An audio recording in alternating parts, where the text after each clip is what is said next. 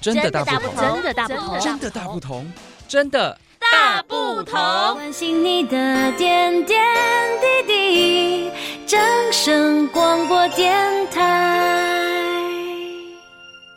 各位听众朋友，大家好，欢迎收听《真的大不同》，我是凯婷。呃，接着马上要过年了，我们相信大家都知道，呃，我们在华人社会当中，过年一定家里要有银柳，对不对？那银柳呢，也是属于我们在台湾的话，产量最大的就是在我们的三星乡了。那银柳不单单可以是把它当成是一个装饰品，现在还有做一些文创商品。所以在今天的节目当中，我们非常开心能够邀请到我们力大农业资材行的董事长沈明庆沈董来到节目当中，跟听众朋友们分享这一路走过来的心路历程。欢迎明庆哥。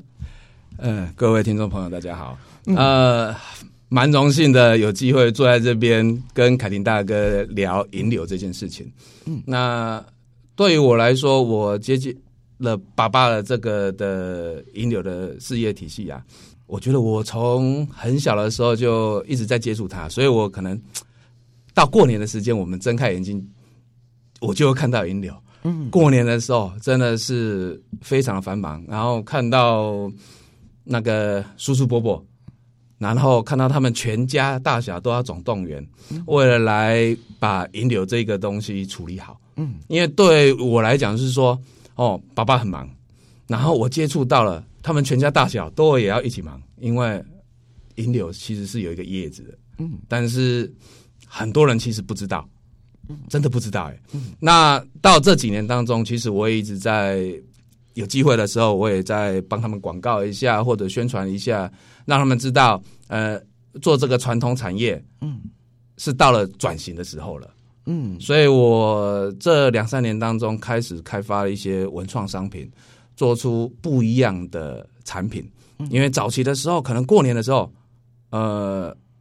大家很习惯三尺、四尺、五尺、六尺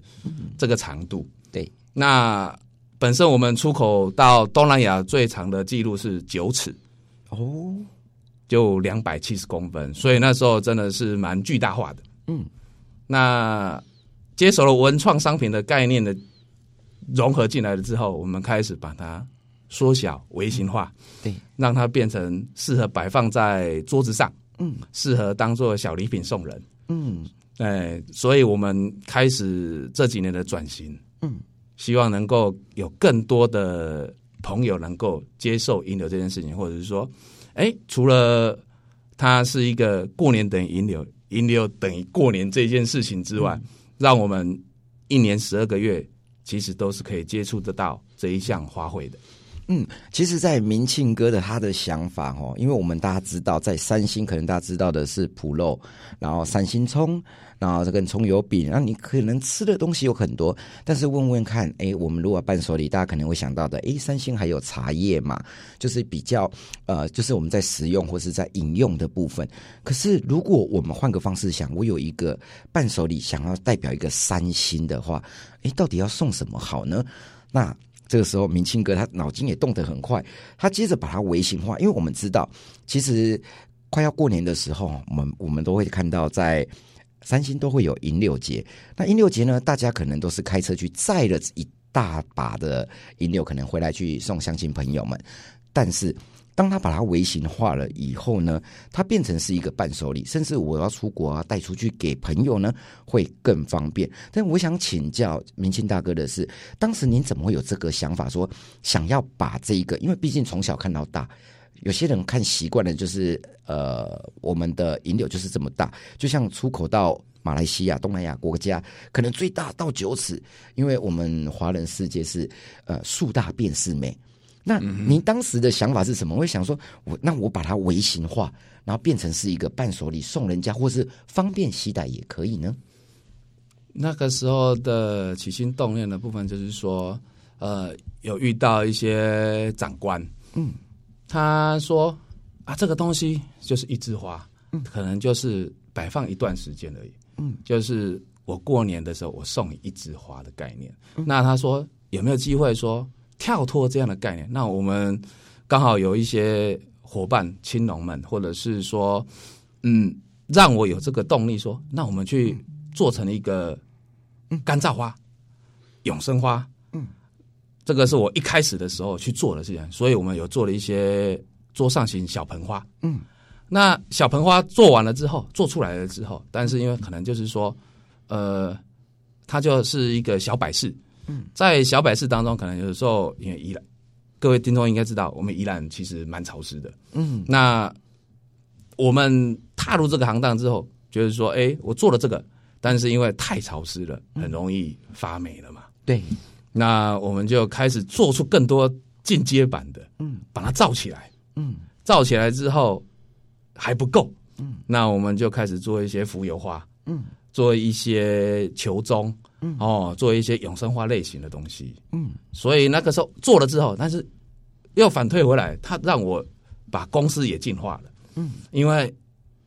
跟你讲了就是立代农业制裁行，你会听听不出来这是这是一个什么公司的名称，嗯，所以我们后来又成立了三星银柳香，成立了一些比较贴合，或者是说未来你们在搜寻的时候比较容易找得到，嗯，这样我们才有行销嘛，嗯，你取了一个。人家都不认得，或者是说没有连结性的这件事情的情况之下，嗯，大家都不知道你没有就没有效效果了，嗯，所以我们就成立了三星银柳香这样子。嗯，所以其实要转型做所谓的呃微型化的文创商品，其实呃就以您来讲的话，会不会觉得一开始在做的时候会做到很灰心？因为毕竟没有接触过这一类的。呃，譬如说以设计也好，或是说我们到底该怎么做？一开始真的是起头真的很辛苦呢。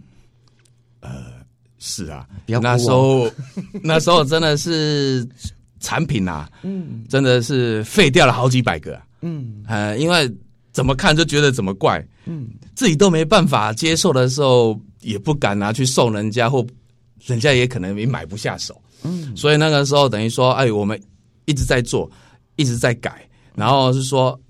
不要说每一个都长得不一样或长得一样，因为为什么？你今天是要让它商品化或规格化，对不对？对。所以它一定要有一个规范。嗯。一开始没有规范的时候，很发散性思维。嗯。所以可能这个很好，但是它叫做艺术品的时候，你要怎么卖？嗯。它就不适合在一般的消费者了，因为它叫做艺术品了。对。哎，我要让它变成能够商品化，商品化就是要规格化。嗯。这个部分我们要克服了蛮多东西的，比如说不准，嗯，不精准，因为一开始的时候植物是一个天然的东西，对，长长短短嘛，嗯，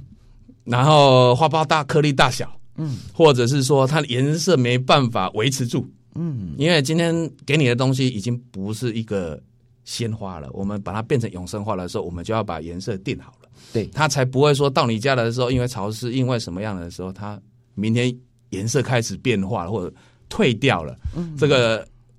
它不是就不是一个合格的商品了，嗯，所以那时候真的是经过三年这件事情来讲，说我们产品也其实开发了不下二十个，嗯，哦，能够留存下来的大概只有三到五个而已，嗯，那三到五个的情况之下，要如何让消费者能够接受？嗯，就要开始推广嘛。对，推广就要有所牺牲，所以有时候可能就是说，哎，我们要做一些 demo，或者是到处可能要摆摊。嗯，那刚摆摊了，嗯，又又面临了人手不足这件事情。对，所以那时候也去年，像我们去年有跟传艺在那边展店了半年。嗯，开店哦，真的在那边开店了。嗯，但是因为它是一个观光区，嗯，所以它可能每天都要营业。对。那每天都要营业，就我的人手就要大概三位在那边轮的，嗯、对，哎，所以就对我来来讲是都是一直在支出嘛，嗯，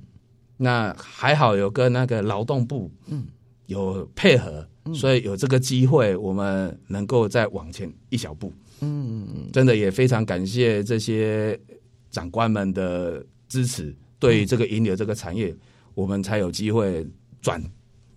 慢慢转型这样子，嗯，才有这个机会啦。哎、嗯，好，那这样子的话，我们在节目的最后呢，我想要请我们呃明清哥跟我们的听众朋友们分享一下，如果未来我我真的想要走这一个所谓的文创产业，可是我的资金根本也没那么多，是不是？呃，有一些些的建议呢，可以给我们一些未来想要朝呃所谓的文创产业发展的年轻们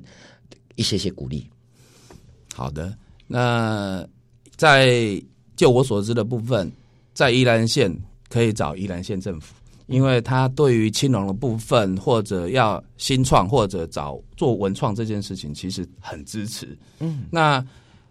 借由政府的一些辅导，嗯，或者是农会的一些那个，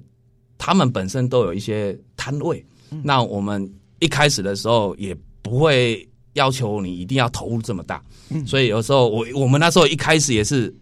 跟着摆摊去，嗯，跟着摆摊去，让人家看到这个东西，看到这个东西的时候，你你才有机会，嗯，越来越多，才这样让你能够有一个支撑点，嗯，所以我觉得就是说，有时候可以寻求乡公所、县政府，或者是劳动部，或者是说我们这边有一些地方。地方机构，他们其实很愿意辅导我们年轻人创业这件事情。嗯，我觉得可以不妨多加询问。嗯，好，那其实整合起来呢，就是其实各县市地方政府可能都有一些些的一个方案，或是呃辅导我们青年想要创业，或是你要往文创这个方向的一些政策。或许你只要去问问看地方上的一些啊、呃，譬如说公所啦，或是说农会啦。甚至是去县政府询问，应该都会有答案。好，在节目的最后呢，我们也非常感谢今天能够邀请到我们立大农业资材行的沈明庆沈董来到节目当中，跟听众朋友们分享他一路走来的心路历程。也希望所有的未来想要投入文创产业或是创业的朋友们呢，可以从这个部分慢慢的去着手。真的大不同，我们下次再见，大家拜拜。拜拜，谢谢。